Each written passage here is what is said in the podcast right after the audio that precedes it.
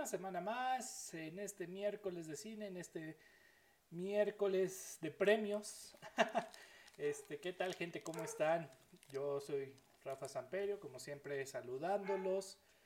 Eh, muy, muy calurosamente, muy, este, mucho amor, mucho cariño a todos ustedes. Este, una persona que nos está viendo, ¿cómo está? Este. Mucho gusto que va a querer. Mucho gusto que va a querer para Navidad, que vayamos. Justamente. ¿Qué le cocinamos, no? Este, no, ¿cómo están? Y pues bueno, aquí reportando como siempre, platicando, ya poniéndonos hasta la madre, hasta, hasta el tope, ¿no? Dirán ahí que se, han vuelto este, difíciles las semanas, ¿no? Este, pero bueno, como siempre, eh, hay una serie de, de maneras de describir a, a, mi, a, mis compañeras, pero bueno, el día de hoy este, no, no está aquella este, trabajadora, eh, lectora, usurpadora, no sé. Entonces le mandamos un saludo a Jenny Bravo, sin embargo, pues como siempre está la increíble Andy Salas. ¿Cómo estás? Hola a todos, muchas gracias por, Hola a todos, muchas gracias por acompañarnos esta noche. Eh, yo muy feliz de estar aquí, además hablando de un tema que me encanta.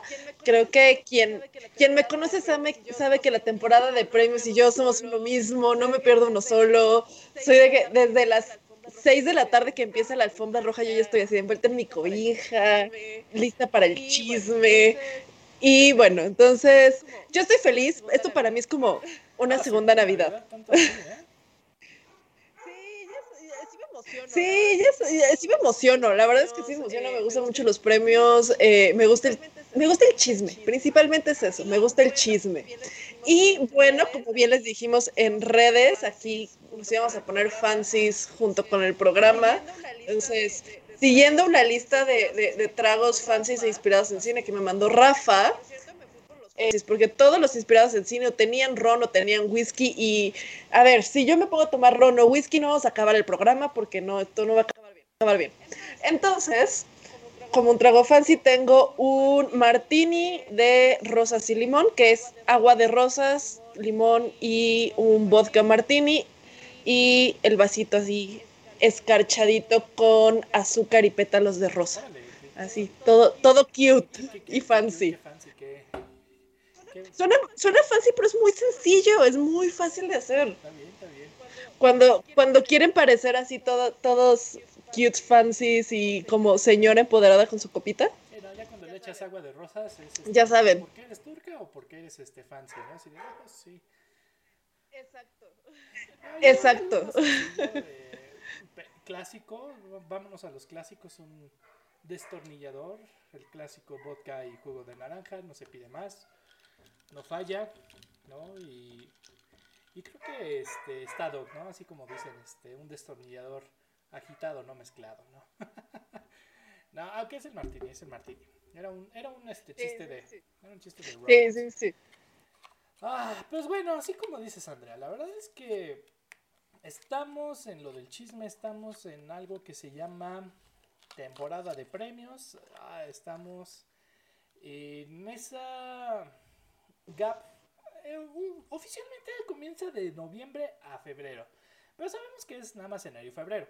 Y cachitos de marzo. Y bueno, sabemos que ahora por la pandemia, por este queridísimo virus, por este queridísimo este caldito de murciélago, pues se movieron unas cuantas cositas y pues al final... Nada más poquito. Sí. Nada más poquito. No, entonces este creo que pues toca hablar un poquito, ¿no? Porque justamente ya este domingo comienzan los primeros que son los Golden Globe, ¿no? Y que, pues bueno, vamos a hablar eh, constantemente de este, de este tema, creo que al menos lo amerita. ¿Por qué? Eh, pues bueno, vamos a comenzar el tema diciendo, ¿qué es la temporada de premios? Platícame, Andrea. Creo que lo primero que tenemos que Creo que lo primero que tenemos que decir es cuáles son los premios que están dentro de esta temporada. Se le conoce como temporada de premios porque es una época del año, sobre todo a inicios de año, donde tenemos los principales premios a lo mejor del cine y lo mejor de la televisión, uno tras de otro. Si bien a finales del año, del año anterior siempre tenemos los Grammys, los Emmys. Esos normalmente no se consideran dentro de la temporada de premios, por lo mismo que están muy separados de, del resto. Y en cambio, la temporada de premios lo, siempre inaugura con los Golden Globes, que son los premios de este. No, sé si decirte no, no, no sé si decirte si es del sindicato, pero son los premios de, de la prensa extranjera. De la prensa en Y cierra. Sí, sí, sí, o sea, pero se le llama. Sí, sí, sí, o sea, pero se le llama de, de la prensa extranjera, es como la asociación. La Asociación de Prensa Extranjera, literal, ese es su premio. Luego eh, cerramos con los Óscares siempre.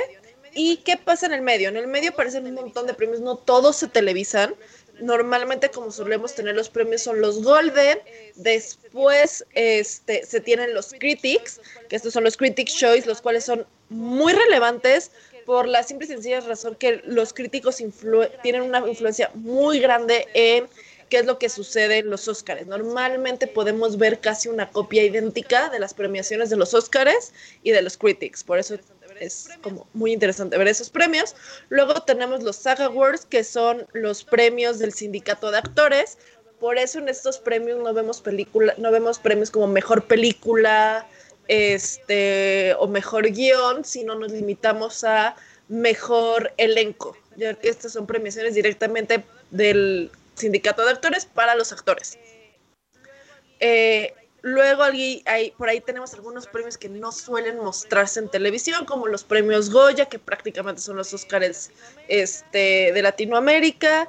Tenemos, principalmente de España, tenemos... Exacto. Exacto. Los Directors Guild, que esos tampoco se transmiten, pero son los del sindicato de directores, que algo que ha pasado es que en los últimos 10 años director que gana los Directors Guild gana los Oscars. Entonces, aunque no se transmiten, nos ayuda a... Si, están haciendo alguna quiniela, si van a apostar estos Oscars, chequen Critics, chequen los resultados de, los Directors Guild y después arman su quiniela y por ahí le apuestan. Eso les puede ayudar a que sea más certera su predicción. Exacto. Y bueno, después de eso, ya solo falta uno, los BAFTA, que eh, son la Academia de, Inglaterra. Y aquí se premia tanto cine y series extranjeras como este dentro de, Inglaterra. Y cerramos ya con los Óscares por ahí con una presencia antes de los Anis que como bien sabrán los amantes de la animación son estos premios a la animación donde no solamente es como de ah mejor película animada como lo vemos en todos los premios sino que eh, es se toman la animación como, como un método de contar historias y se tienen premios a mejor vestuario, mejor, eh, este, mejor personaje, mejor película de drama, mejor película de acción, mejor película de comedia, todo con películas animadas. Y también ahí se premia independientes por un lado y por otro lado las más, los estudios más famosos como Blue Sky Studios, que van a cerrar y somos tristes. Este, Illumination, Disney.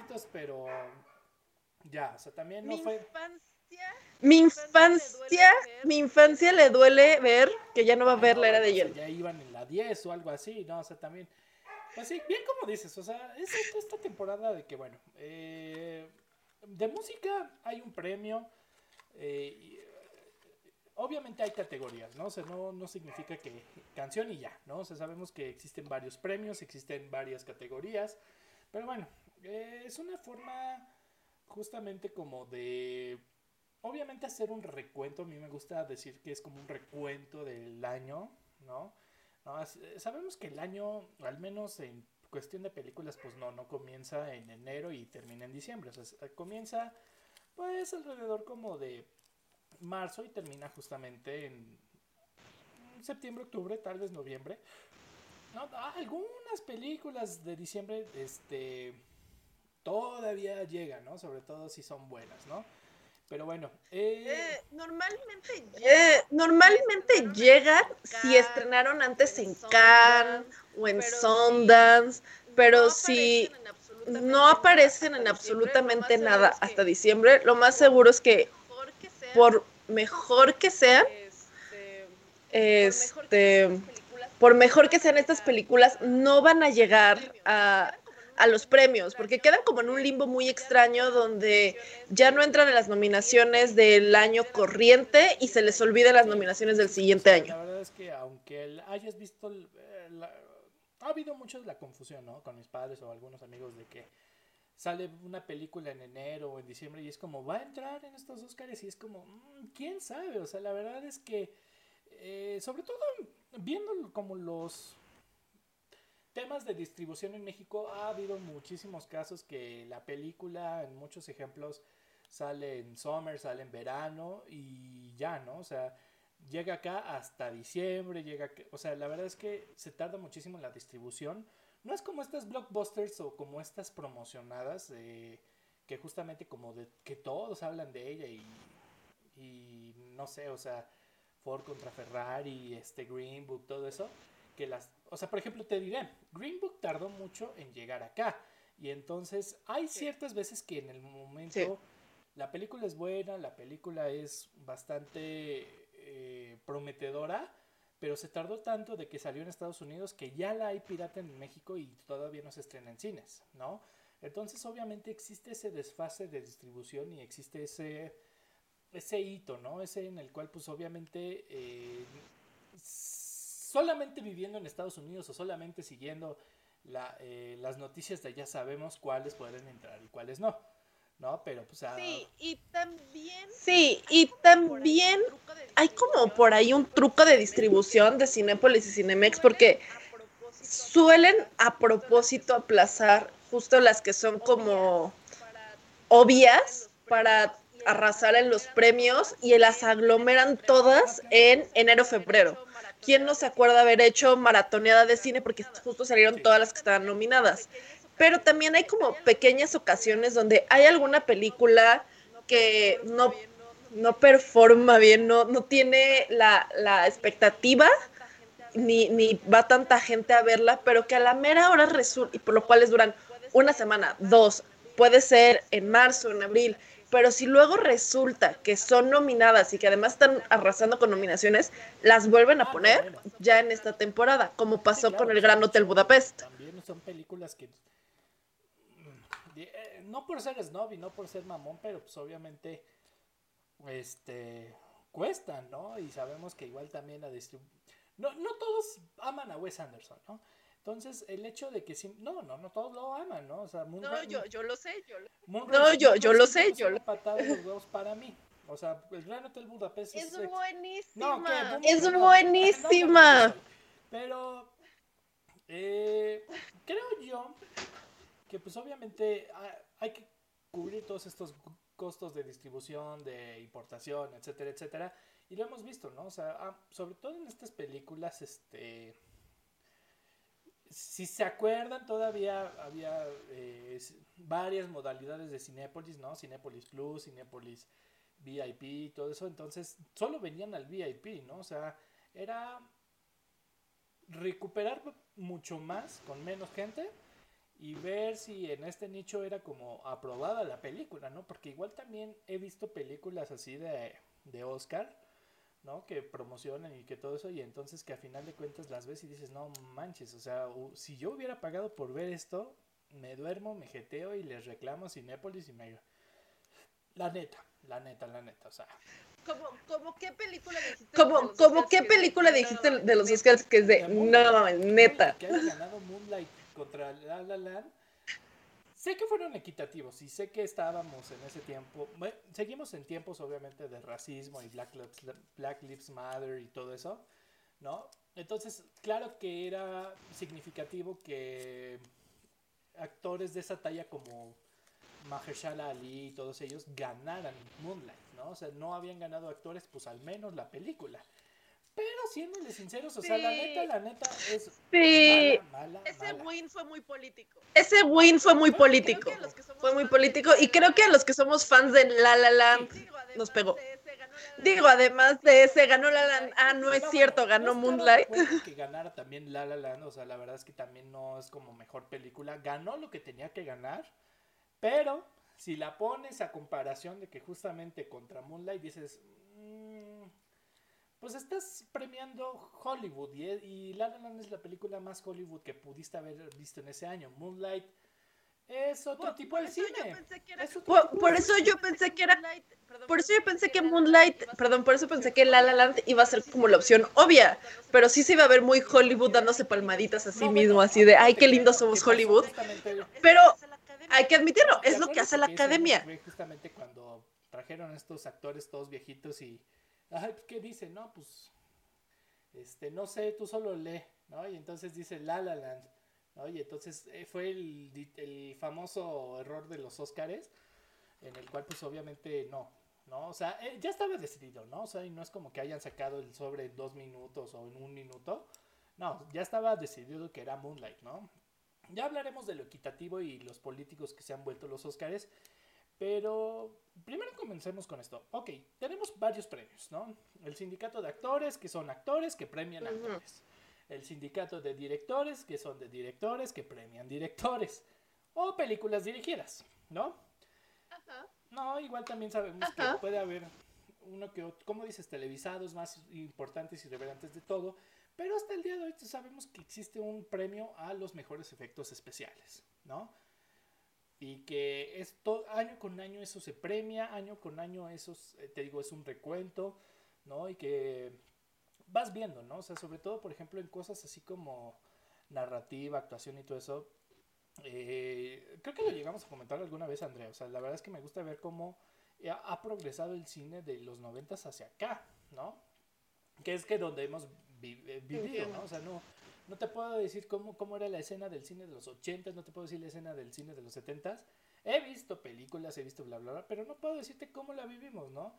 Entonces, claro que existía esa ese gap de que creían que películas cortitas de casi 70 minutos era la onda, ¿no? Y entonces adaptaciones, películas con muy buenas ideas, pero cortas, eran horribles. Son es una tendencia que existió a finales de 90 y principios de los 2000, estas películas súper cortas, ¿no? Que mucho dinero pero poca duración y dices, ¿qué?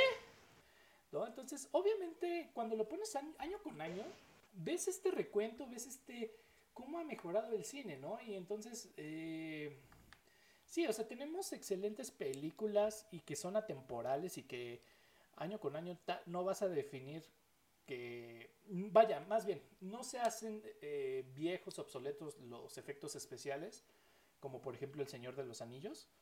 Y otras sí, ¿no? Como tipo Matrix, ¿no? O sea, que ves los efectos y dices, bueno, no, no te la creo ya, ¿no? ¿No? Entonces... Sí, que en su momento fue revolucionaria, pero también hay que admitir que los efectos especiales han tenido un avance monumental, avance monumental y por algo, eh, aunque no se televisan, tiene eh, los Óscares su propio premio al desarrollo científico para el cine, tanto para animación como efectos especiales, cámaras, lo que quieras, porque es una parte fundamental de la industria, o sea, lo puedes ver en en muchas películas, tanto animadas como no animadas, como dices, el CGI que antes se veía súper realista, que ahora se ve espantoso, aunque también corres el riesgo con lo mucho que se ha llegado a perfeccionar, que si no lo sabes manejar, tu película se ve espantosa. Otra vez, Aquaman, te estamos hablando a ti. Entonces, es eso, o sea, la verdad es que también me, encanta ver como qué es, lo, qué lo que ganó ese año.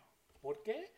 Porque creo que justamente vas viendo, ¿no? O sea, eh, sobre todo creo que es el hecho de ver cuáles eran las tendencias de esos momentos, ¿no? Y ver cuáles eran la... Tal vez no tanto con las películas, pero sí con los cortos, sí con algunos actores, obviamente los discursos que han hecho. Eh, pero que a final de cuentas, el tener este récord, el tener cuál fue lo mejor y cuál fue lo peor, ¿no? O sea, creo que se te faltaron los racis, de hecho. Ah, ah claro. Ah, claro, los, entretenidos, los entretenidos Entonces, es lo bueno y lo malo, ¿no? O sea, es un recuento, ¿no? Y a final de cuentas vas viendo este archivo, este compendio, de que si te das cuenta o si en algún momento quieres ver año con año las mejores películas de cada cosa, ahí está, ¿no? O sea, eso es lo mejor del cine, ¿no? Eso es lo mejor en actuación, eso es lo mejor según la Academia Británica, eso es lo, o sea, ¿no? sí, sí, y hay que admitir, o sea, lo que entra en, esto, en estos periodos tendría que ser lo mejor de ese año y debería de pasar que las películas que ganen sean las que sean las que esperamos que, que perduren, por así decirlo, que con el tiempo no, no pierdan vigencia, no se vuelvan aburridas. Sé que no siempre suele pasar, pero también es algo súper importante si, si realmente es una obra de arte tan importante, porque hay que, hay que recordar, el cine es un arte también, por eso hacer estos premios, eh, deben de perder más allá de su época y dentro de todo sí, sí nos muestra hasta cierto punto una tendencia social, que, que es lo que hay en los Óscares. No solamente por las películas que, que, este, que llegan a ganar, sino por la selección que la selección que hay. Sí marca una tendencia muy fuerte desde estos trending topics que salen como eh, Oscar, so, so White o este tema de que no habían nominado a ninguna mujer, cosas por el estilo, sí te van marcando ciertas pautas y lo que se deja dentro o fuera también te marca socialmente qué está viviendo la industria del cine. Y más porque también los actores y los directores han tomado este, estos eventos como una plataforma para llevar a, para llevar a cabo como comentarios políticos, sociales, de conciencia.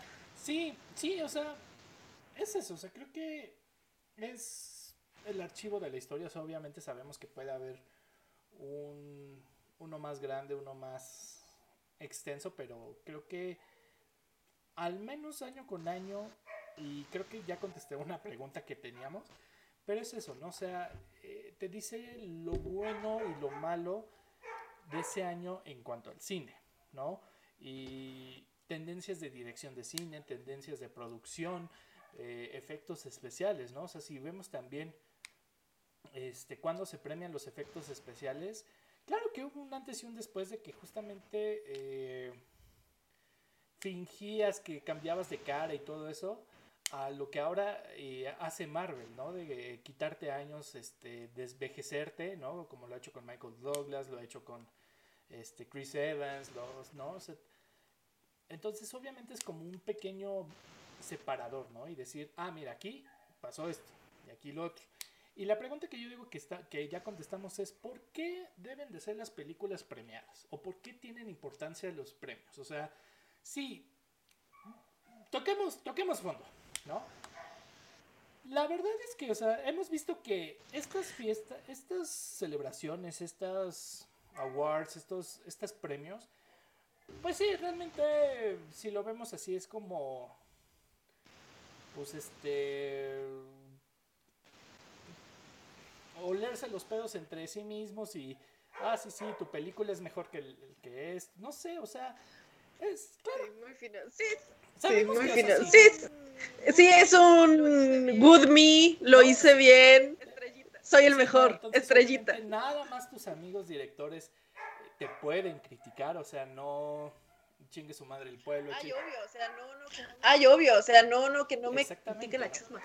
Ok, tocamos el fondo. Eh, y, esa ha sido mi opinión de estos, premios, ¿no? O sea, es padre verlos y todo eso, pero sí, o sea, obviamente, eh, claro que, pie, eh, claro que sabemos que ha, habido mucha diferencia entre lo que opina la gente y lo que, según lo opina a todos los que votan, ¿no?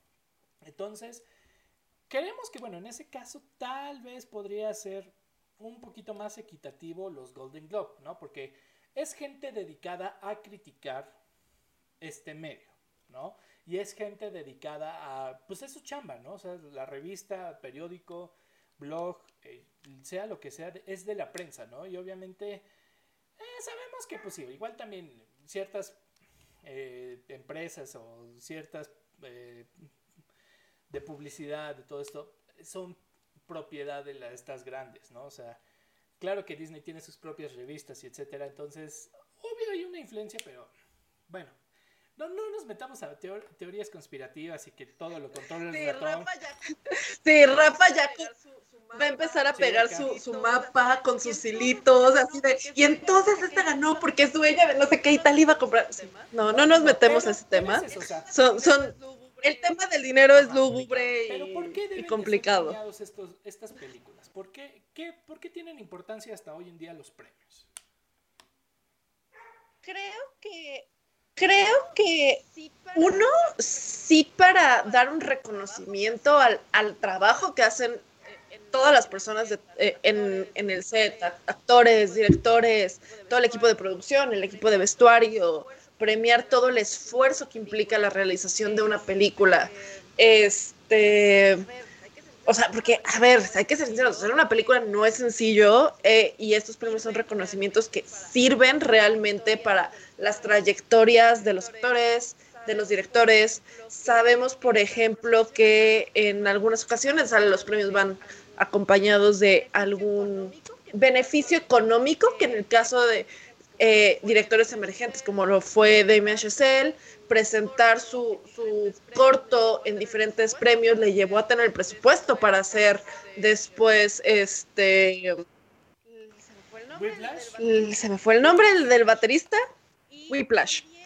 Y también siento que es importante los premios porque ayudan a reconocer ciertos ciertos momentos sociales y ciertas narrativas sociales, también problemas, lo tienes cuando se, se reconoce, por ejemplo, un Three Billboards outside Ebbing, Missouri, con una presencia femenina tan fuerte, o por ejemplo el año pasado con todo lo que sucedió con Parásitos, que fue algo, pues, único en la historia y, y que realmente creo que va a ser un hito para lo que pase de aquí en adelante, por lo mismo que ya se está incluyendo en las películas extranjeras dentro de los premios normales y realmente ganaron.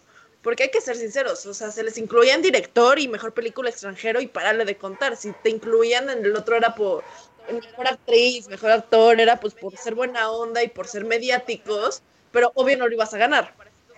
En cambio, con Parásitos realmente lo hicieron. Y eso también te habla de un cambio social. O sea, creo que es lo que te digo, o sea, uh, a mí me gusta decir que premian a los valientes, a los que siguieron una tendencia, pero la rompieron, ¿no? O sea, sabemos que mucho del cine ha sido copiar y mejorar, ¿no? O sea, te copio en esto, pero tal vez la regaste en esto un poquito, entonces yo que lo sé, lo mejoro un poquito más. ¿No? Entonces, obvio. Claro, porque también no hay, claro, porque también no hay nada nuevo bajo el sol. Todo es una copia, todo es una Bajo ese precepto, ¿no?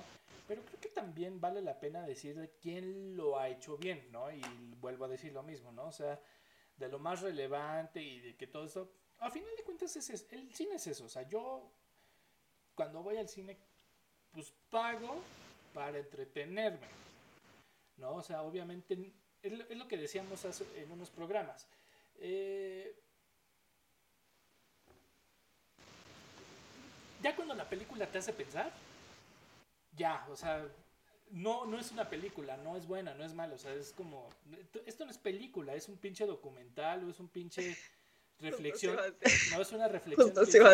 voy a salir pensando, no, o sea, yo quiero, si voy a, de comedia voy a ir a cagarme de la risa, o si voy de, eh, voy a ver una de Marvel o Star Wars, pues obviamente voy por el mega fan service, voy por los cameos, voy por las peleas, voy por eso, o sea, entonces, claro que... Puedes hacer sentir, sí, te puedes hacer sentir fuera de la sala una vez que la viste, pero a fin de cuentas el cine es un arte que nos ayuda a separarnos de nuestra realidad. Y, y eso es lo que realmente quieres que, que pase. hay que premiar eso y es lo que te digo, o sea, también hay que premiar el esfuerzo de que obviamente sí es mitad campaña y sí es mitad selección, pero hubo un momento en el cual, ¿no? O sea, Leonardo DiCaprio siempre con sus actuaciones tan impecables y todo eso, nunca ganó un Oscar y ha habido muchos eh, personajes, compositores, actores, actrices, directores, etcétera, etcétera, que no han sido nominados a los Oscars y obviamente mucho menos han ganado un Oscar. Pero obviamente existe ese movimiento social en el cual, por habérsela rifado, por ejemplo, en este caso con Leonardo DiCaprio y El Renacido, dices, bueno, órale, ya se lo ganó, o sea, ya también es un logro, es un, un antes y un después, ¿no? O Sí, es un, ya tienes una trayectoria. Sí, es un, ya tienes una trayectoria tan grande que le hemos entregado tantos años de no darte los cartel, aunque tal vez no sea tu mejor actuación. No, este, y sí, o sea, la verdad es que también un excelente comentario de Diego, eh, Diego Samperio, a quien le mandamos saludos, y a Jessica Vega, en el cual él dice, o sea, los, para alguien que no conoce el trasfondo del arte cinematográfico y, y los Óscares, los premios sirven más para publicidad en el futuro. Y eso es cierto, o sea, también es muy, muy bien visto eso, o sea, la verdad es que también es eso, o sea, ves quién, hemos visto directores emergentes, hemos visto directores que han, Damien Chazelle, eh, que obviamente comenzó con un cortito de Whiplash, ¿no? 13 minutos. Y, sí, y que, además es el director más joven en ganar un Oscar. Lo ganó a los 31 años. Eh, entonces, obviamente ya de ahí Damien Chazelle tuvo para hacer La La Land, tuvo para hacer otros proyectos y ahora pues es un director, es un director de, ¿no? Igual también, o sea, eh, como lo platicaban, por ejemplo, en Once Upon a Time in Hollywood, ¿no? O sea, eh, sales de esto para romper como el cascarón y que hagan publicidad, saber quién hacerlo contigo, eh, etcétera, etcétera, ¿no? Entonces vas bien, ¿Por qué? Es lo mismo, o sea, se mantiene la calidad, ¿no? O sea, obviamente hemos visto pésimas actuaciones de pésimos actores que pues tienen su mercado, tienen su público, pero pues obviamente no es, no es algo, ¿no? O sea, es, es como te digo, o sea, yo nunca nombraría una película de Robert Rodríguez, pero porque sé que no toda la gente disfrutaría las estupideces de Robert Rodríguez. Em- eso es algo más de nicho. eso es algo más de nicho.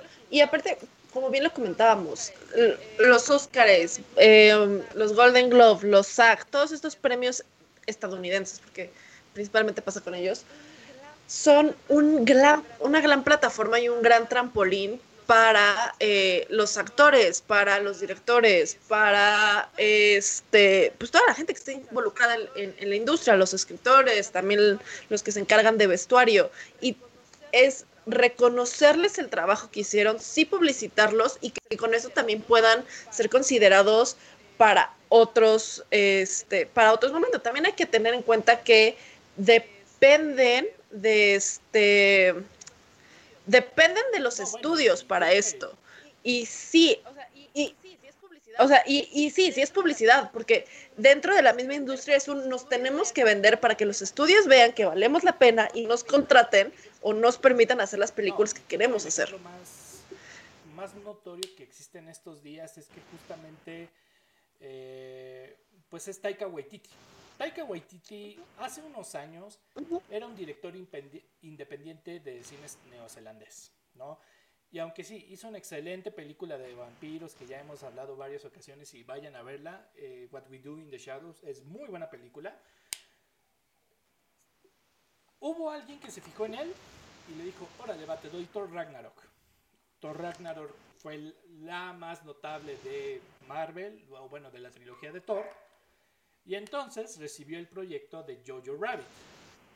Y, sí, que es un proyecto que él ya Sí, que es un proyecto que él ya tenía desde hace años, pero que nadie le daba el dinero para hacerlo. Simplemente hizo Jojo Rabbit y nos voló la cabeza con Jojo Rabbit y ganó los premios que tenía que ganar. Ahora Taika Waititi es el director que está haciendo el remake de Akira. Está, es el único director que es el único que tiene película todavía pendiente de Star Wars si no es que trilogía. Es el director que va a seguir haciendo algunas películas para eh, Marvel y dirigiendo este, capítulos de The Mandalorian. O sea, tal vez no te diré tan de arte, pero Taika Waititi se hizo fama con Jojo Rabbit, ¿no? Y entonces ¿saben? Entonces es publicidad. Entonces, Sí. muy bien Sí, dicho. y por ejemplo, sí, y por ejemplo tienes una Greta Warwick que como actriz no, no, nunca fue mayormente famosa, pero gracias a su nominación en Lady Bird fue que se le dio el dinero para hacer eh, Mujercitas y de ahí se le ha permitido ir de esa. O una. Amy Ad- sí, e, es, es una increíble película y se merece toda la, la atención que, que ha llamado. O por ejemplo, eh, un- una Amy Adams, que si bien empezó en Disney, lo cual eh, en Disney me encantaba que mucha gente le perdió fe, no tenía nada de credibilidad es la mujer. En el momento en el que es nominada para American Hustle, The Arrival, su carrera hace, hace un cambio y empieza a ser considerada por actores y por la misma industria a papeles mucho más serios y más complicados como los que lo vemos hoy día, por ejemplo, con una de sus nominaciones actuales con Hilly Billy. No es como decir, pues obviamente ganó Lady Gaga, o sea que ni es su campo, pero bien, también lo hizo que se le premió y se le dio eso, ¿no? Entonces, pues sí, es publicidad y es mantener como ese nivel de calidad en Hollywood. Pero bien, Sí, digamos Sí, digamos que Si lo, si lo ven si lo, si lo ven de una manera, es la academia diciendo, diciendo te recomiendo este currículum a los estudios y diciéndoles vale la pena. Y por eso son importantes los premios dentro de la industria. Para nosotros, entretenimiento y saber que vale la pena, pero para ellos es eso. Pero para ellos es eso. quién lo hace bien y quién lo hace mal, o más bien, o sea, si no estás, pues, no significa que no seas bueno, pero tal vez no es tu mercado. no eres tan notable o No tal eres vez tan no traes notable tanta o tal vez no traes tanta ganancia Justamente. aún. Ahora también, eh, vámonos al siguiente punto, y que también nos pregunta esta Jessie Vega, que justamente es el hecho de quiénes son la Academia de los Óscares. Pues bien, como bien decíamos, hasta ahorita no existe un premio.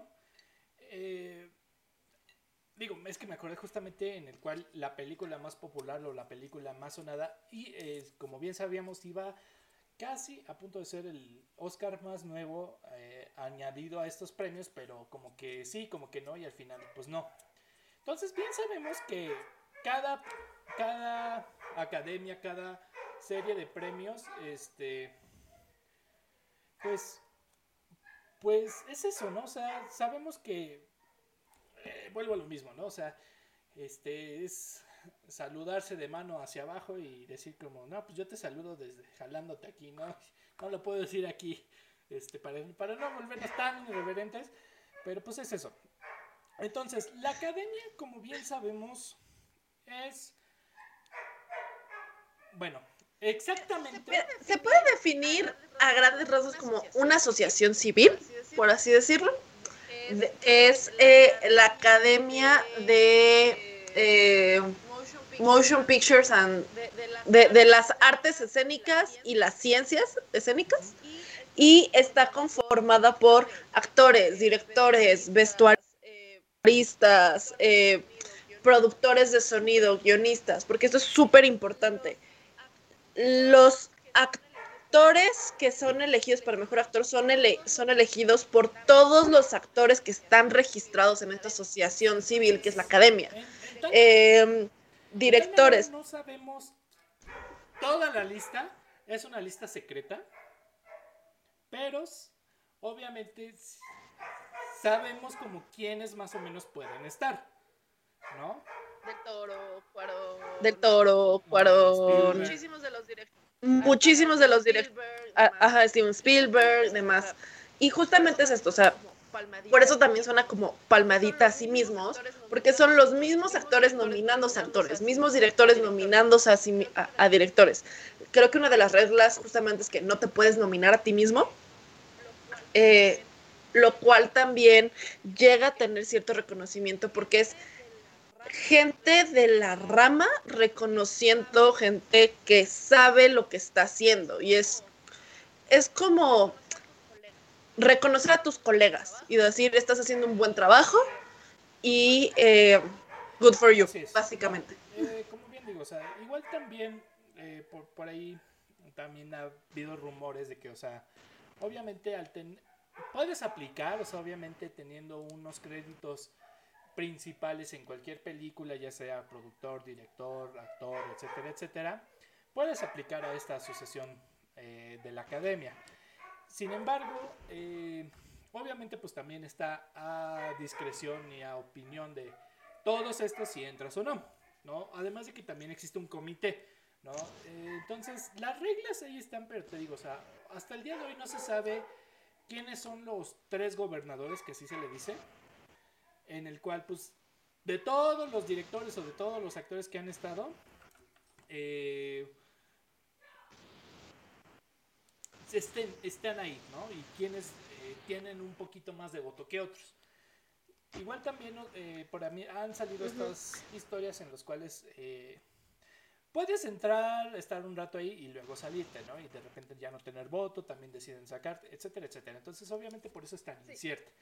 Pero Sí. Puedes decidir salirte. o te Puedes pueden decidir sacar, salirte te si pueden consideran sacar. que llevas Si consideran que llevas X tiempo sin tener una buena película, si hiciste algo que enojó a la academia, creo que Shia LaBeouf en algún momento estuvo en la academia y pues obviamente lo terminaron sacando con todo el reloj que estuvo haciendo y cosas por el estilo. Eso son la academia, ¿no? Y como bien dice Andrea, o sea, realmente los actores nada más escogen al actor. Los efectos especiales que han estado nominados o que están, son técnicos en ese sentido, escogen a los nominados en efectos especiales, ¿no? Porque igual también, ¿no? O sea, creo que eh, al menos tiene esa parte de, su, de objetivo, ¿no? Este, al menos los que lo han hecho bien saben reconocer quién lo está haciendo bien, ¿no? Y Sí, y podemos, Sí, y podemos confiar Confiar en mayor o menor medida que las nominaciones están hechas con base en la experiencia y en gente que sabe lo que significa y lo que implica hacer lo que se hizo. Porque puede haber que lleguen nominaciones que digamos de neta, esto está nominado, bueno, tal vez un tema técnico, un tema este más de especialidad que tal vez nosotros no podamos apreciar desde, de- desde el lado como audiencia, pero que dentro de su mismo gremio lo reconocen y por eso está nominado. Entonces, esos son la academia. Sabemos quiénes pueden estar ahí, pero no con exactitud, ¿no? O sea, no. Ahora, también eh, contestando ahora la pregunta de Diego, en el cual dice, eh, tiene dos, pero bueno, dice, ¿qué diferencia esta academia, o sea, la de los Motion Pictures and Films, no, o sea, los Oscars, a otras? ¿Por qué nunca se igualará un Oscar a otro premio? Y también nos dice, y otro, ¿a qué academia debemos de confiar? Eh, entonces, bueno, creo yo que eh, lo diferencia de las academias, creo que no es tan, eh, tan... Se supone que en cierta manera los Oscars son universales, se supone, pero no dejemos de olvidar que sigue siendo Hollywood, ¿no? Entonces, obviamente... Sigue siendo Estados Unidos creyendo es el centro del mundo. Entonces, obviamente, quien haya salido de Estados Unidos y quien haya visto esa película extranjera africana o haya visto Parasite o haya visto eso, pues obviamente es lo mismo, ¿no? O sea, como decir, ah, sí, yo escogí esta película personalmente y se las presento a ustedes mundo, sí, sí, so- sí, casi casi como un white savior, ¿no? Pero es eso, o sea, a final de cuentas, eh, pues sí, ¿no? O sea, sabemos que existe el dichoso Free Hollywood, ¿no? Que son actores mexicanos que se han mejor mudado hacia allá y que han tenido mejor éxito, ¿no? O sea, llámese Eugenio del Rey, ya, ¿no? Sí, Eh, que ha tenido Sí, Gael. sí Gael, los, este, Gael, Diego Luna, Salma Hayek, ¿no? ese ¿No? Ajá. Entonces, obviamente, fue el nombre. Pues es eso, o sea, no di, reclaman ser, porque obviamente existe categoría mejor película extranjera y año con año, pues te digo, o sea, nunca habíamos visto que una película surcoreana primero estuviera nominada y segundo fuera la mejor película del año, ¿no? ¿Por qué? Porque pues, hay países que se desarrollan más en cine que otros, ¿no? Francia, Inglaterra, Escocia, eh, Alemania, o sea, Entonces, nunca con- contábamos, ah, o sea, además también por toda la historia que trae Surcorea y Norcorea, nunca se concentraron tanto en el cine hasta ahorita, ¿no? Y que hoy en día el entretenimiento coreano es una de las eh, pues bases tanto de Netflix como de Prime, ¿no? Como bien decía eh, Jordan en, en otro capítulo, o sea, los doramas ahora son, son parte del consumo de aquí en América Latina, ¿no? Ya consumimos Y muy fuerte. y muy Y muy fuerte. fuerte. Entonces, Bueno, es que además. Bueno, es que además la diferencia entre un drama y una telenovela no es mucha, para ser sinceros. entonces, El idioma, eso es- básicamente. Pero bueno, a final de cuentas esto es Hollywood. O sea, ya hablando en serio, esto es Hollywood. Es Estados Unidos y no todo Estados Unidos porque también sabemos que la escena del cine independiente de Estados Unidos es muy presente y andan en mil y un festivales, más no en los, en los Oscars. Sí, principalmente con. con Sundance. Sí, principalmente con, con Sundance. Y eh, también, ah, ¿por qué ningún otro premio se va a igualar a los Oscars? Por la simple y sencilla razón de que Hollywood es la in- industria del cine más importante en el mundo. Eh, si, si lo vemos en temas de costos, las tres más relevantes en cuanto a producción y views al año tenemos a Hollywood, que por mucho le gana a las siguientes dos, que son China y Bollywood, que también son dos industrias que están tan establecidas que en sus propios países tienen esos premios. No, no tenemos el conocimiento como para decirles si en China los Óscares son tan importantes o si tienen un símil que solo premia cine chino, porque es la segunda industria más grande y lo mismo con, con, con, Holly, Bollywood. Lo que pasa es que también nosotros estamos pegados a Estados Unidos y es el, es el primer cine que más se consume. Sí, o sea, creo que es eso, o sea, creo que, como bien dices y como bien lo dije hace un momento, o sea, también nosotros en México sí seguimos de cerca eh, los Óscares y sobre todo cuando se va uno de los tres directores, se va de mexicanos, cuando se va, eh, no sé, o sea, se va alguien de, no, de, del, del changarro al gabacho, ¿no? Pero sabe, también sabemos que también existen los premios Ariel, las Diosas de Plata, eh, los Goya, el- hay miles de premios igual aquí.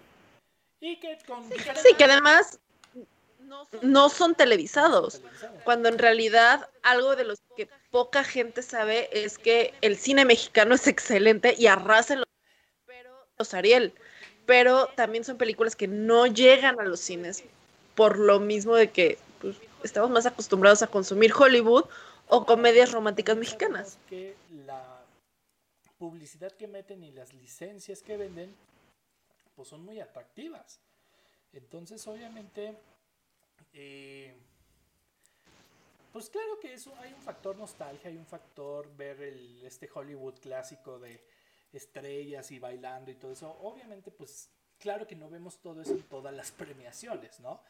Usualmente las premiaciones pues se limita a, a actores o directores random diferentes y el premio al mejor director es para este güey, ¿no? Y entonces todos aplauden, ah, bravo, chido, ¿no?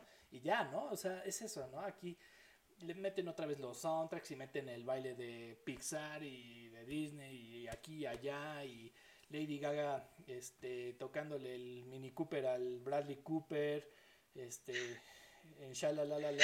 dándonos todos los.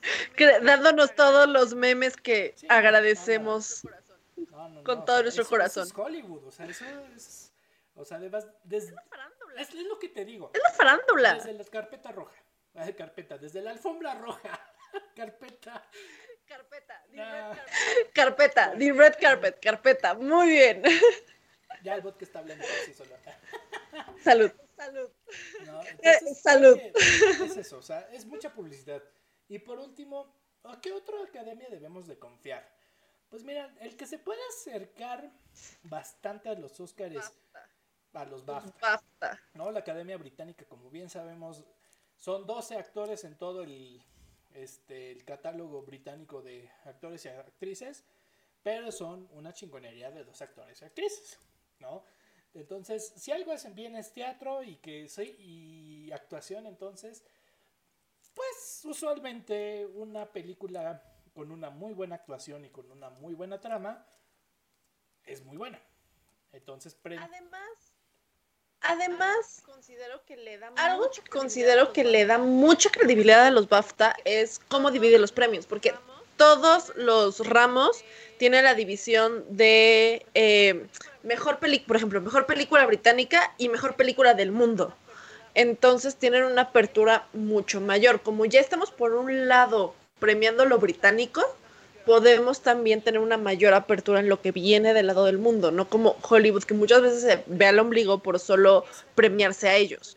Esta división es algo que nos beneficia bastante. Los BAFTA no son tan famosos aquí en México por el simple y sencillo hecho de la diferencia horaria. Sí, no, además de que es lo mismo, o sea, igual también sabemos que el contenido de Inglaterra o lo que ellos consumen, pues tal vez no es tan hollywoodesco como quisieras que fuera, ¿no? Y que como es el Y que como es el contenido al que estamos acostumbrados, tal vez no sea tan famoso en México, pero eso no quiere decir que sea malo, simplemente es una forma diferente. Pues ustedes vean, es muy probable que casi todo, cualquier país tenga sus propios premios, ¿no? Eh, unos con mejor criterio que otros, eso es cierto, ¿no? La verdad es que también el criterio depende mucho, pero si ustedes pueden investigar un poquito más del país que les interese, muy seguramente van a encontrar eh, que cada uno, como dice Andrea, India se premia su propio eh, cine, China se, propia su propio, se premia su propio cine. Entonces, es- propia su propio cine. Se propia su propio cine. pues es, es lo mismo, ¿no? O sea, además de que también ha tomado como muy eh, esta independencia, ¿no? Y que ahorita, por ejemplo, ya hablaremos un poquito más de, de esto, ¿no? Entonces, ah, ahora también, vámonos al siguiente paso. ¿Cómo se nomina una película? Ok. Ok, eh, una eh, una película para que sea considerada para animación, un actor para que sea considerada animación para una película, esta película tiene que estar eh, determinado número de semanas en cines específicos en Estados Unidos, al menos para estar en los Oscars. Si no cumple eh, exactamente el número de proyecciones en los cines clave, no es nominada la película.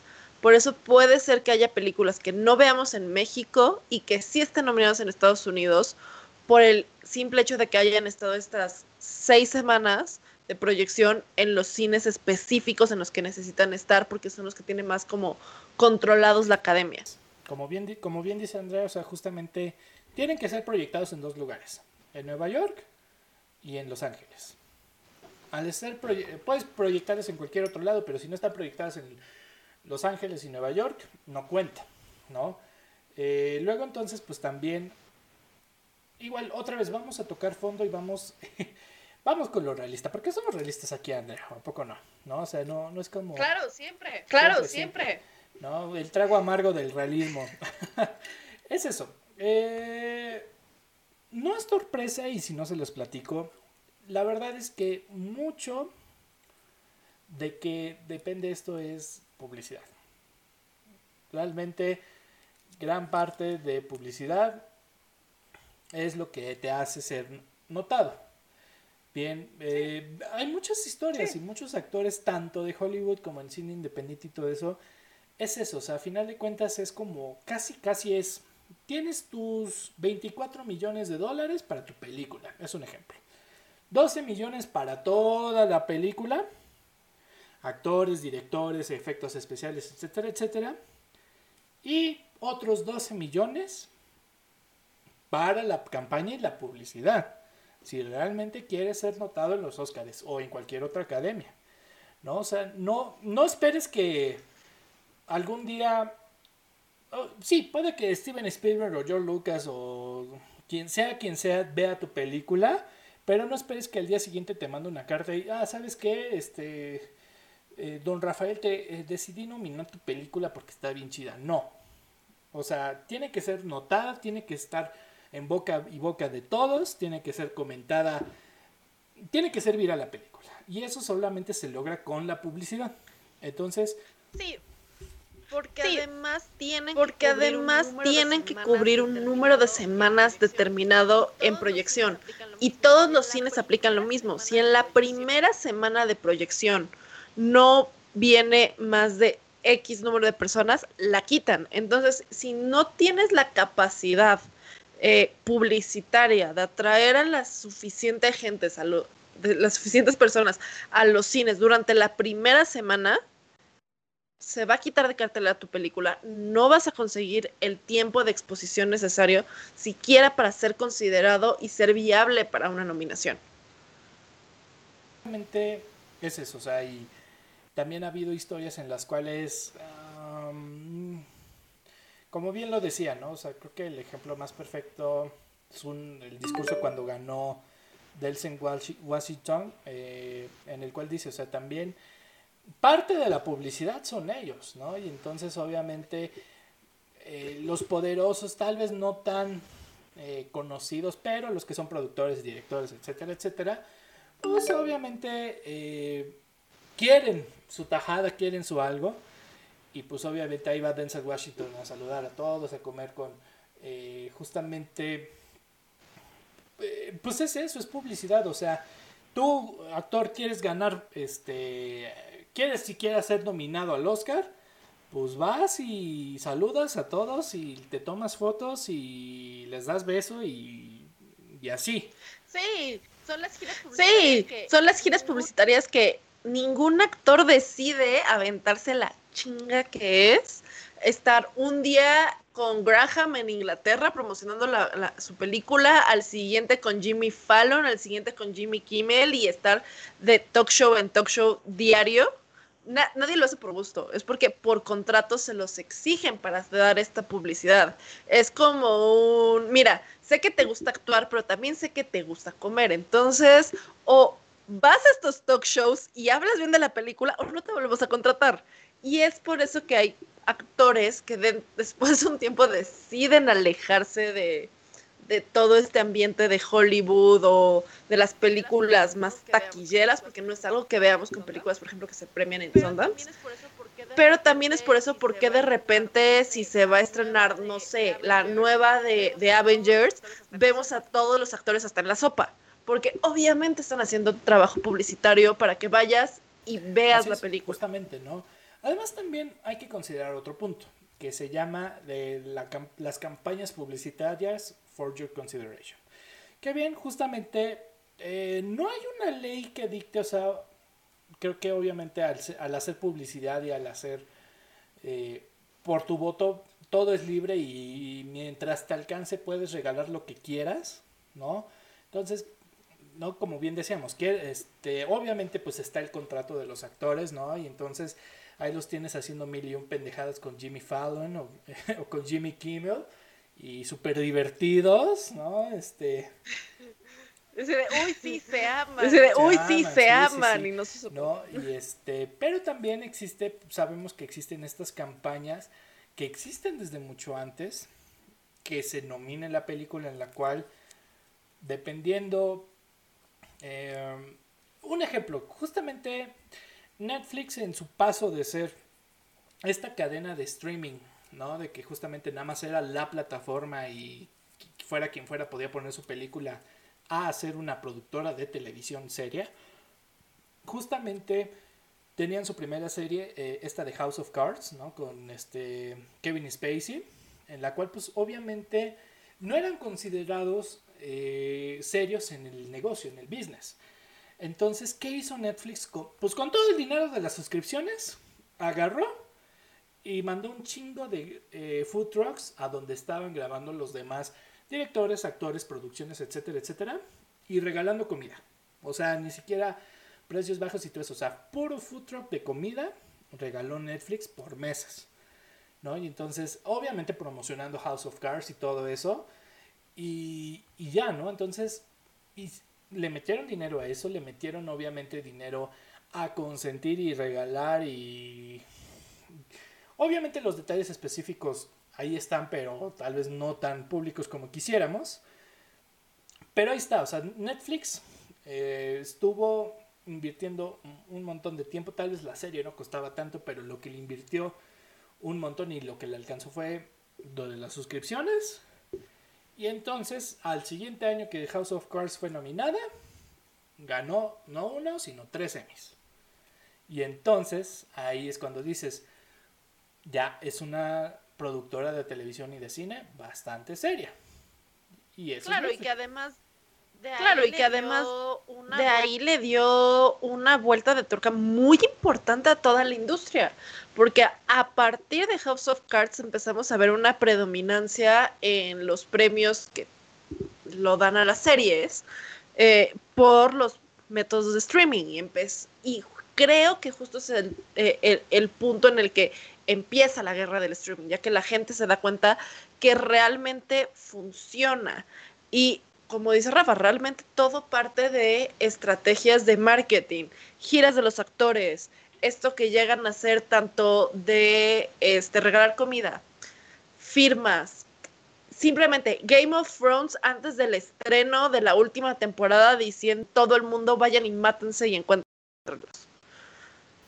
Todo eso son estrategias publicitarias que cuestan un chingo y que si lo ves desde un punto de marketing y lo ves así súper frío, la forma en la que publicitan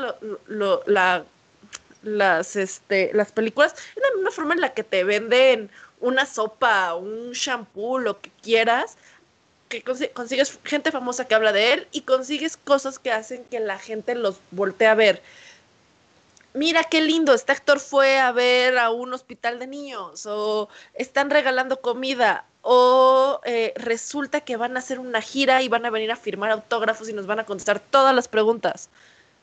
Sí, quieren hacer público, pero no lo hacen por buena onda, lo hacen justamente para que vayas y veas la película y la empiecen a considerar para premios, para eh, apoyos económicos, para, en el caso de series, que se confirme las, las siguientes temporadas, porque también hay que, algo que tener en cuenta, las series se juegan muchas veces en los premios si van a tener un contrato para cuatro temporadas más, para tres temporadas más, o qué es lo que va a suceder con su futuro. Exactamente. Y ahí es donde empieza a haber un chingo de problemas. ¿Por qué? Pues porque si se han preguntado gente de que qué chingados tenía que hacer Toy Story 4 siquiera nominada cuando es de las peores películas que he visto de Pixar pues sí, o sea, justamente si cuando tienes a Keanu Reeves, pues obviamente... Su tío Rafa les va a explicar. Su tío Rafa les va a explicar todo es su Es cierto, o sea, la verdad es que... Sí, entiendo que muchas veces eh, la animación, por ejemplo, la eh, japonesa, es sublime, es... Eh, es estupenda, es tan original. Es una, es una pieza de arte de principio a fin.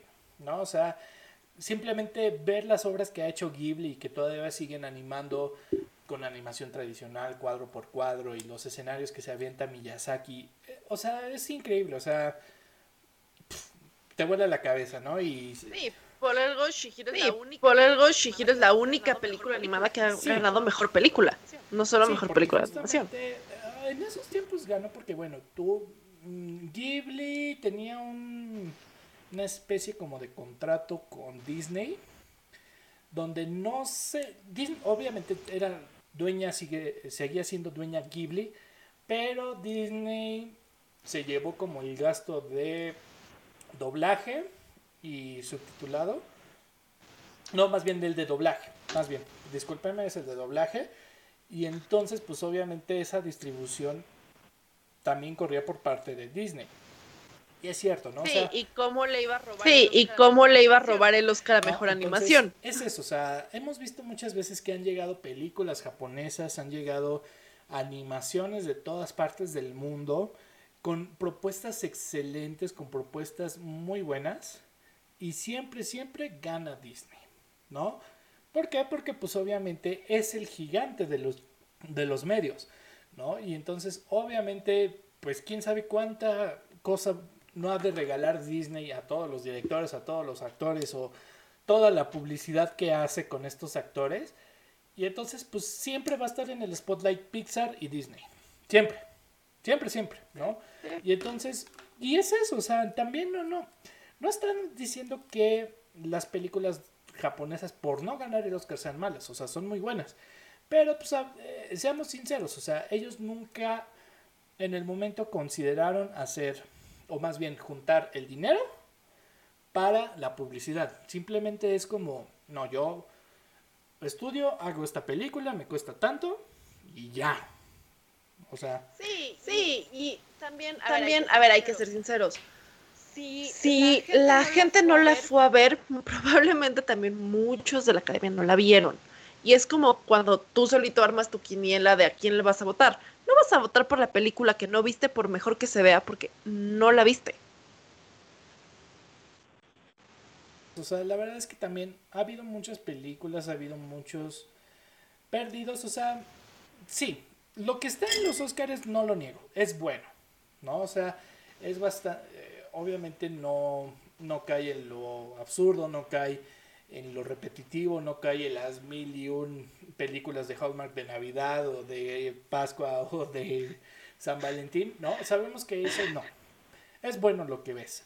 Sin embargo, pues también muchas veces hemos, eh, seguramente a ustedes les ha pasado, o sea, justamente el hecho de que vean que ganó cierta película y digas, no manches, o sea, ¿cómo ganó esto? ¿Cómo ganó este actor sobre este actor?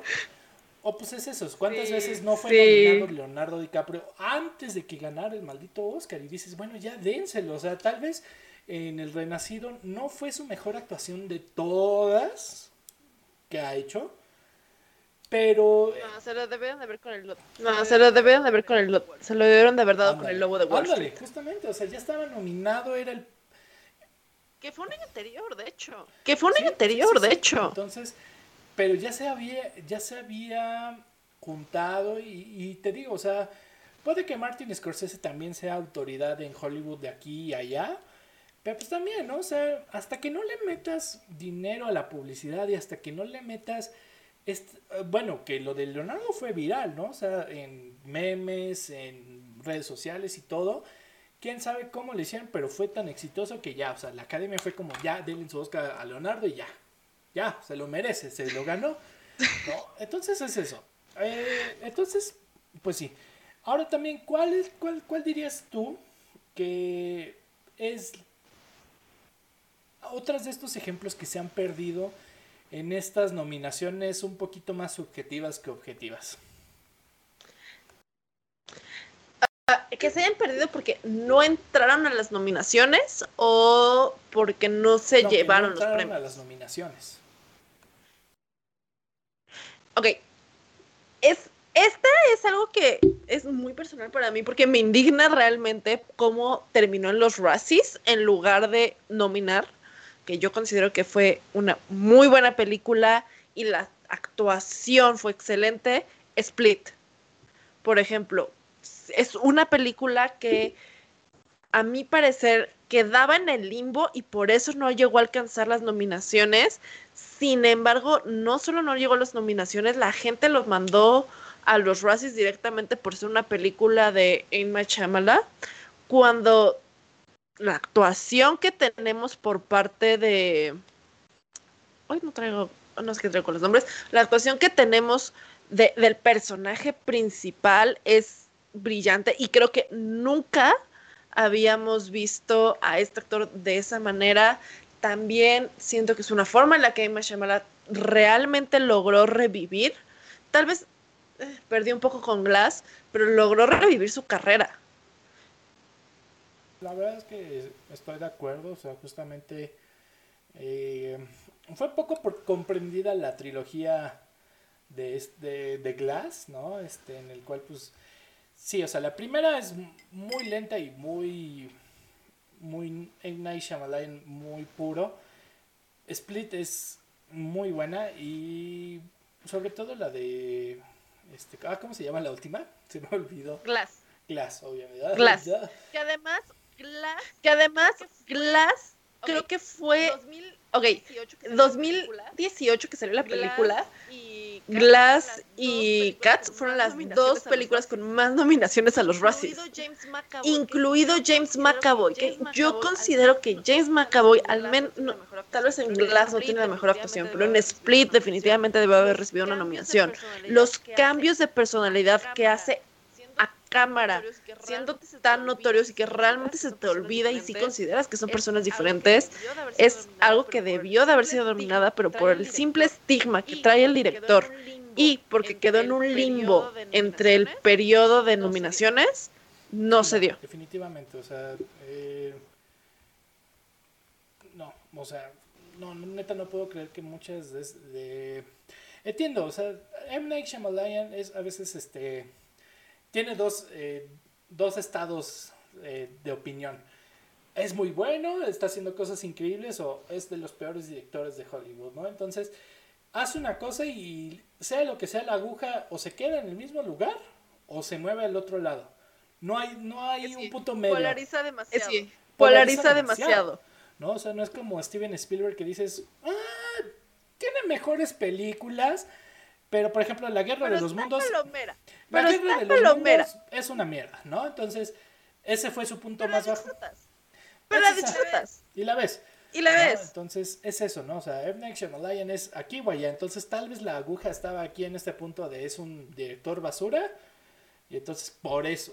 Puede ser, o sea, no Sí, porque con Naime Shyamalan por un lado porque con por un lado tienes sexto sentido, pero tienes también Avatar y tienes la aldea. Hay que ser sincero, después de sexto Hay que ser sincero, después de sexto sentido, el renacido no tuvo realmente muchas una una trayectoria muy positiva que digamos.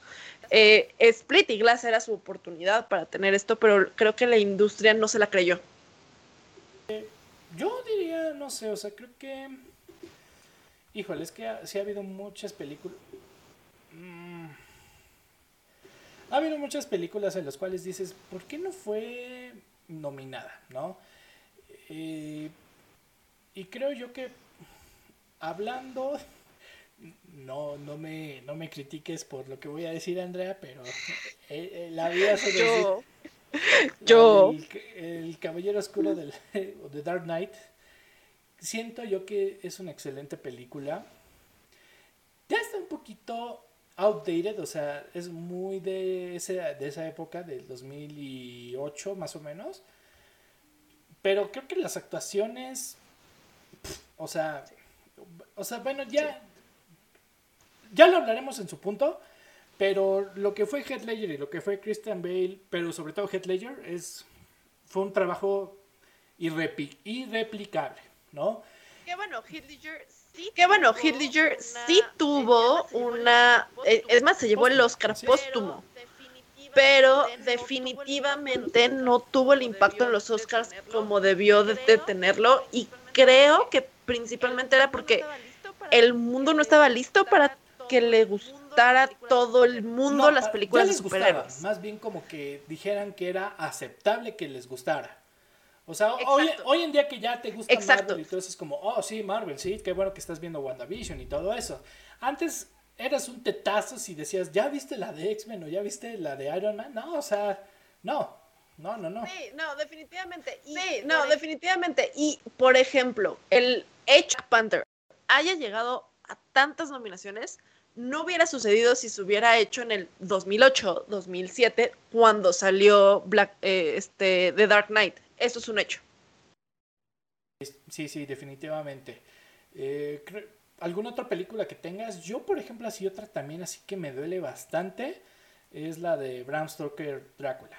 O sea, también es, lo mismo como de esta película que fue con, hecha con tanto fanservice y obviamente con este, esta cultura, esta, esta atmósfera tan gótica, tan, tan abrumadora, tan ¿no? Eh, obviamente también era vista como muy geek, ¿no? O sea, era como...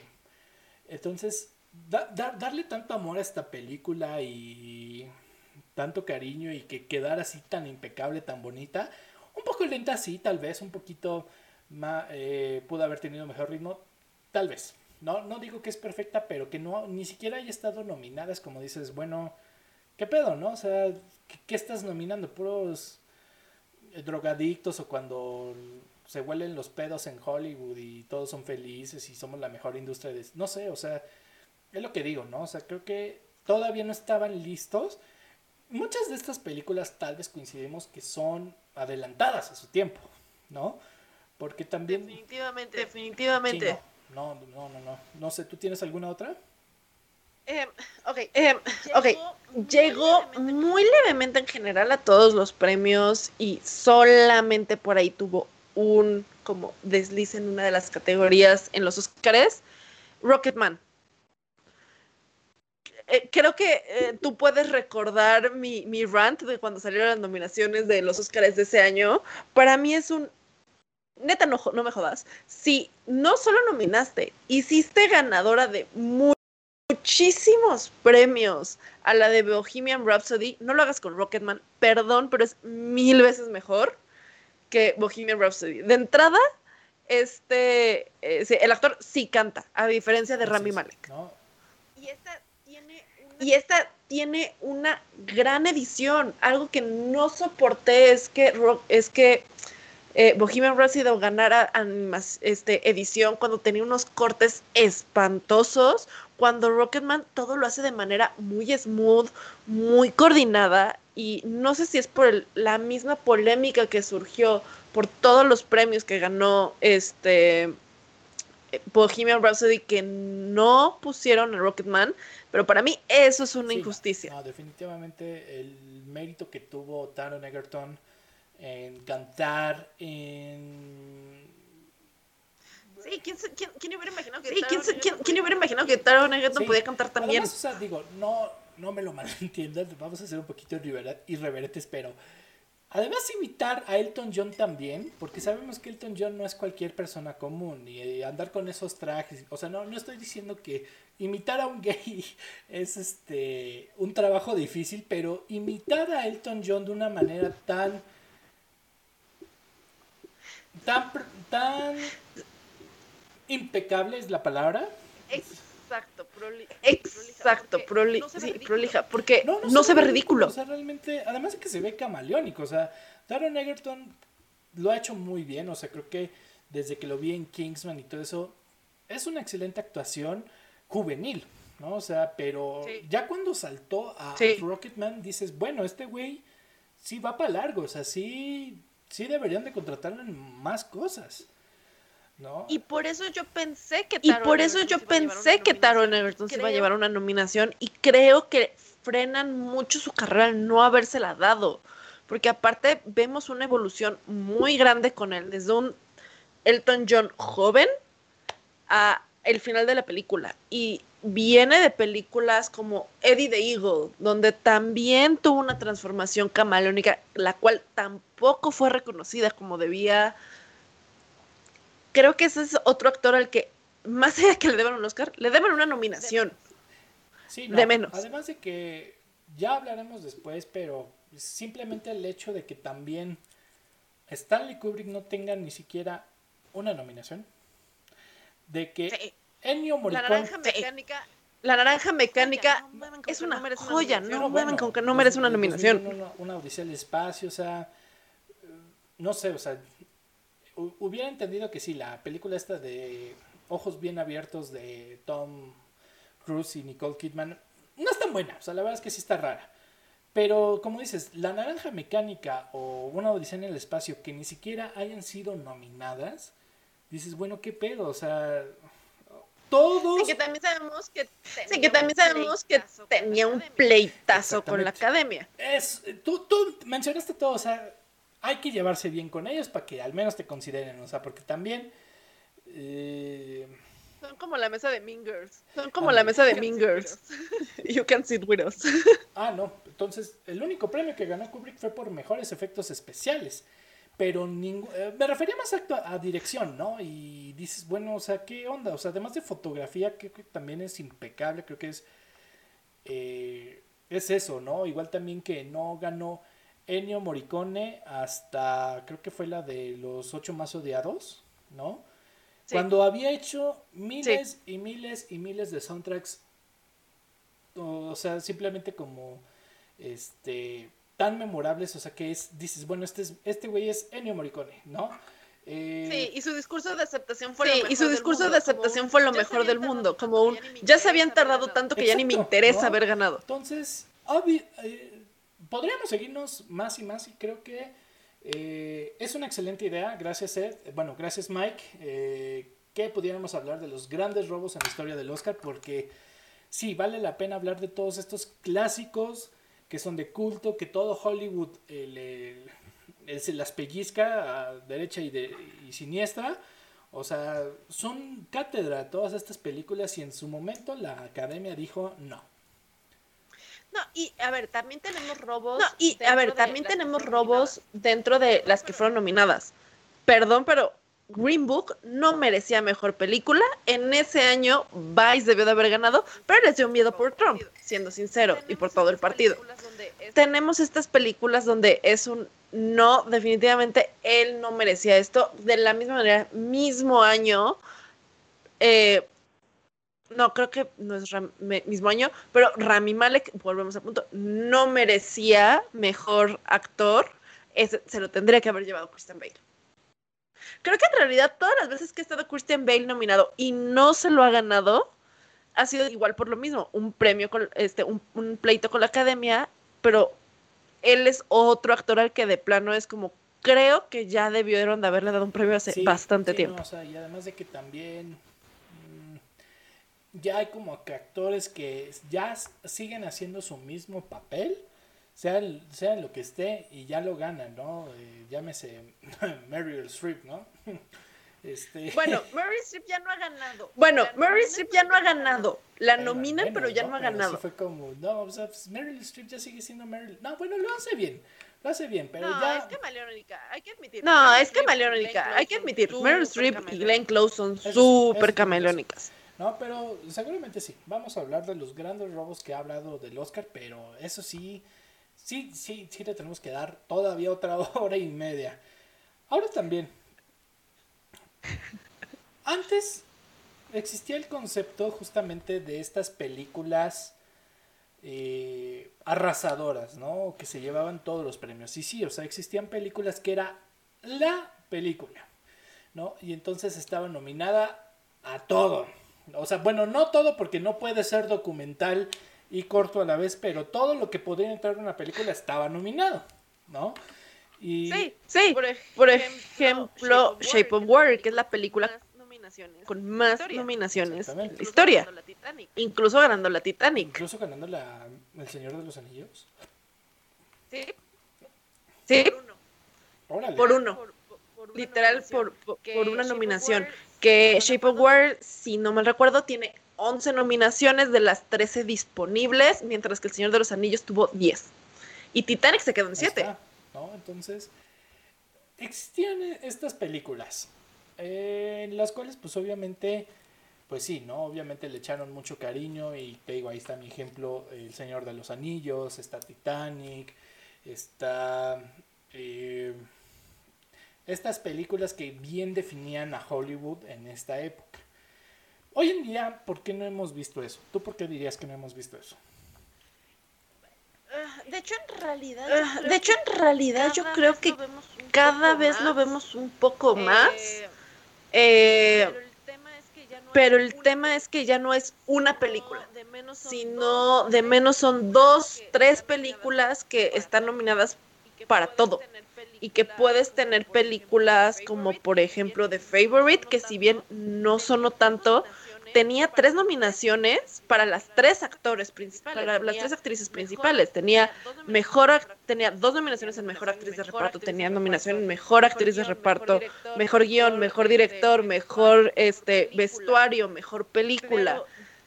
Pero ya no es tan apabullante porque ya no es la película que arrasa ya son, te digo, dos, tres, incluso hasta cuatro películas que están repetidas en todo. Y sobre todo, si vemos las nominaciones que han estado saliendo a la fecha, Golden Globes, Critics del 2020. Si bien sí tenemos un, una época, un, un, año con poco cine, todo está nominado a todo. Sí, no. Eh, es lo que decíamos, o sea, es lo que te digo. A veces sí existían estas grandes producciones de Hollywood para el mundo, ¿no? Como tipo Ben Hur. Ah, me acuerdo mucho también de, por ejemplo, El último emperador, ¿no? Avatar. Ah, Avatar. Avatar. Eh, Gandhi con este Ben Kingsley. Eh, bueno, hasta todavía un, un ejemplo un poquito más contemporáneo y que también rompe los paradigmas, este, la de Slumdog Millionaire, ¿no? La de Quiero ser millonario. Han sido producciones que dices, o sea, son impecables, sí, ¿no? Incluso está Berman. Incluso está Berman, ¿no? Pero es lo que decíamos, o sea, creo que yo que se han vuelto un poquito políticos, se han vuelto un poquito...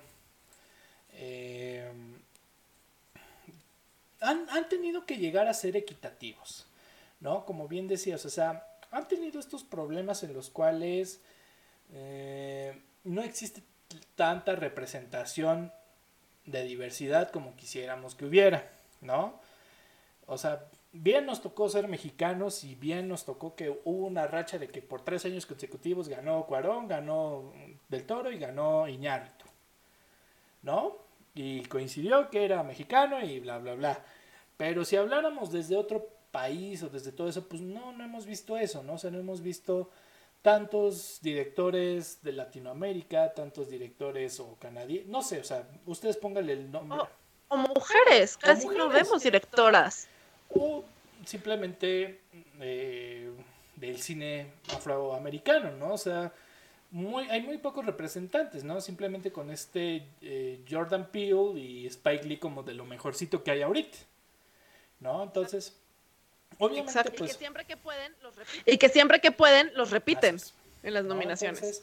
obviamente, pues sí, eh, sabemos que Black, Black Clansman no iba a ser la mejor película pero simplemente el hecho de que esté nominada y que haya ganado una adaptación o que haya ganado el acto, o sea, lo que tenía que ganar, simplemente ya es una repartición de premios, ¿no? O sea, simplemente, sí, sí, o sea, por la cantidad de premios va a haber una que tenga un Oscar más o uno más o uno menos. Y más, consideras y más, que si consideras que en el mismo año tuvimos nominado Black Panther, eh, Get Out y Black Clansman. Tres películas donde tres películas donde el cast o era director negro o cast principalmente negro y las tres alrededor de una narrativa mayormente negra respecto a cómo se viven las cosas, cómo es la situación, ya sea social o, o, política. Definitivamente, definitivamente eh, el cine se ha vuelto una herramienta, bueno, o sea, no te diré, desde los tiempos de Charles Chaplin, claro que existía una crítica a la modernización, a la privatización. Sí, lo sé, lo sé. No, no, no se vengan conmigo ah, con sus artuchas y todo eso. Pero cada vez es más notorio este modelo donde se establece una postura política, se establece un discurso, se establece las ideologías que trae desde el director hasta los actores, ¿no? Ha sido más notoria. Y que obviamente el premiar esto es que en cierta manera estás de acuerdo con el discurso de la película. ¿Estás de acuerdo? Definitivamente, además, definitivamente, además, a ver, hay que ser conscientes de la época en la que vivimos, donde todo mundo tiene una postura política, todo, todo mundo tiene una postura social, económica, racial, lo que quieras. Y lo único que están haciendo tanto los directores como los actores es tomar estas plataformas para llevar a cabo un discurso, porque también han tomado conciencia que son voces de cambio que pueden ser utilizadas no solamente para venderte el último iPhone, sino para también decirte esto socialmente que se está haciendo no está bien y requiere un cambio. Y es y por eso también se ha hecho la, politización, porque ya son conscientes del impacto que tienen en la sociedad que consume sus productos, es decir, las películas. Entonces, claro que el simple hecho de que haya estado nominada y que haya sido eh, puesta como justamente en el en el spotlight, en la farándula, sea lo que sea, pues obviamente es validar lo que se establece como discurso político, ¿no? Y que, pues, Black Clansman estuvo un poquito desfasada, bueno, no, porque también hubo eventos en ese año, pero ¿cómo no hubiera caído bien Black Clansman en, después de lo de No puedo respirar de, de este personaje Floyd, ¿no? obviamente... De George Floyd. De George Floyd. De George Floyd. protestas que hubo cuando sabemos que al mismo presidente le valió madres todo lo que pasó, ¿no? Eh, entonces es eso, o sea, la verdad es que también se ha vuelto una herramienta, además de que también hemos visto, por ejemplo, una que otra protesta, ¿no? También cuando suben al podio y eh, hablan del... Eh, o sea, hay unos desde los clásicos, gracias a mi mamá por concebirme, gracias a mi, a mi perro por, este, por traerme mis pantuflas, ¿no?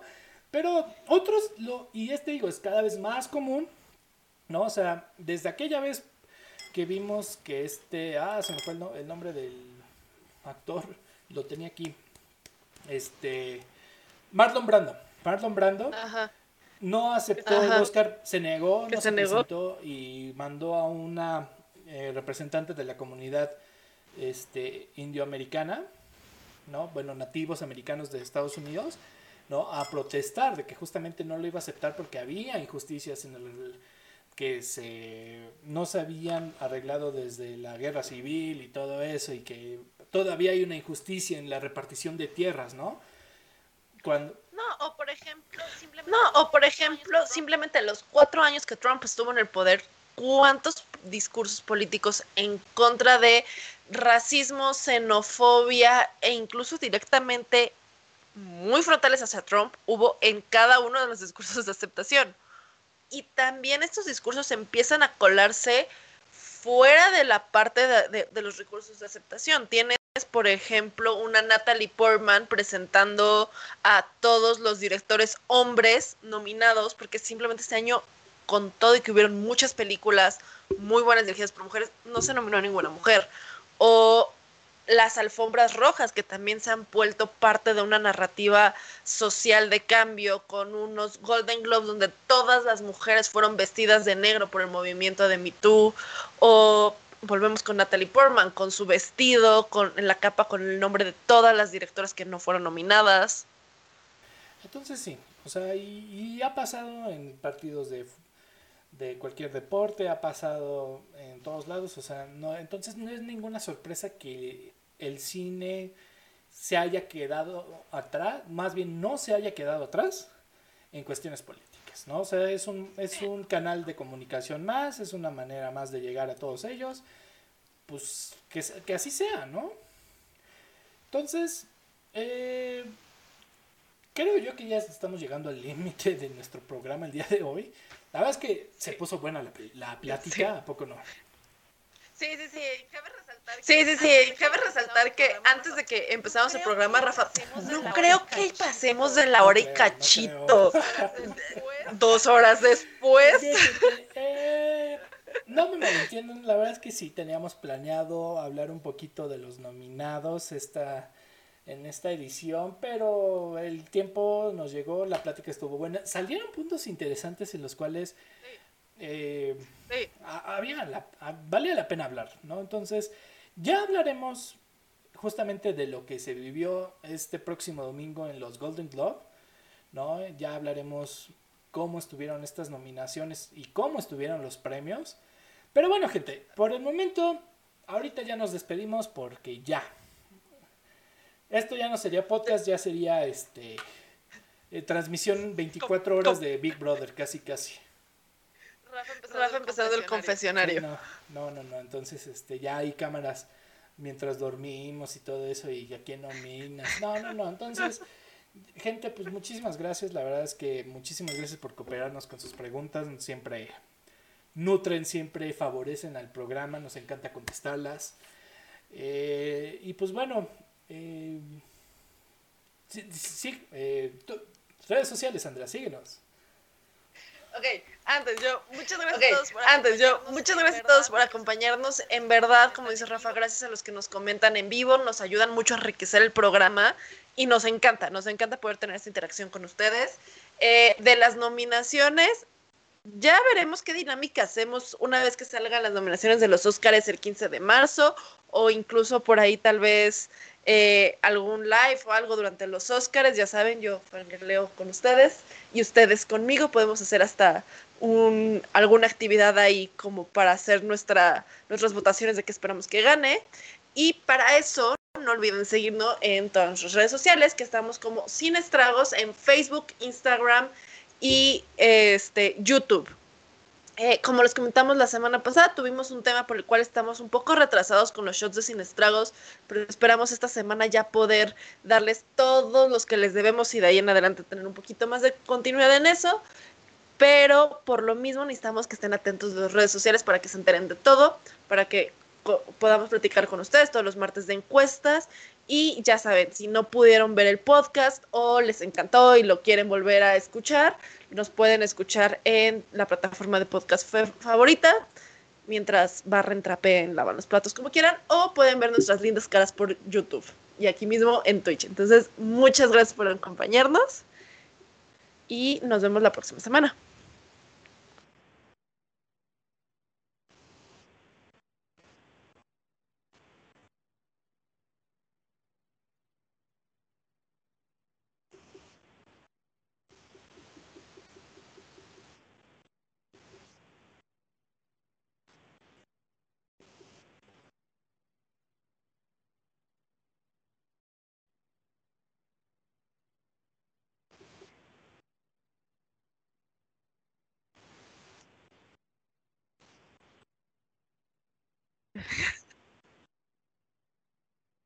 Y de tragos.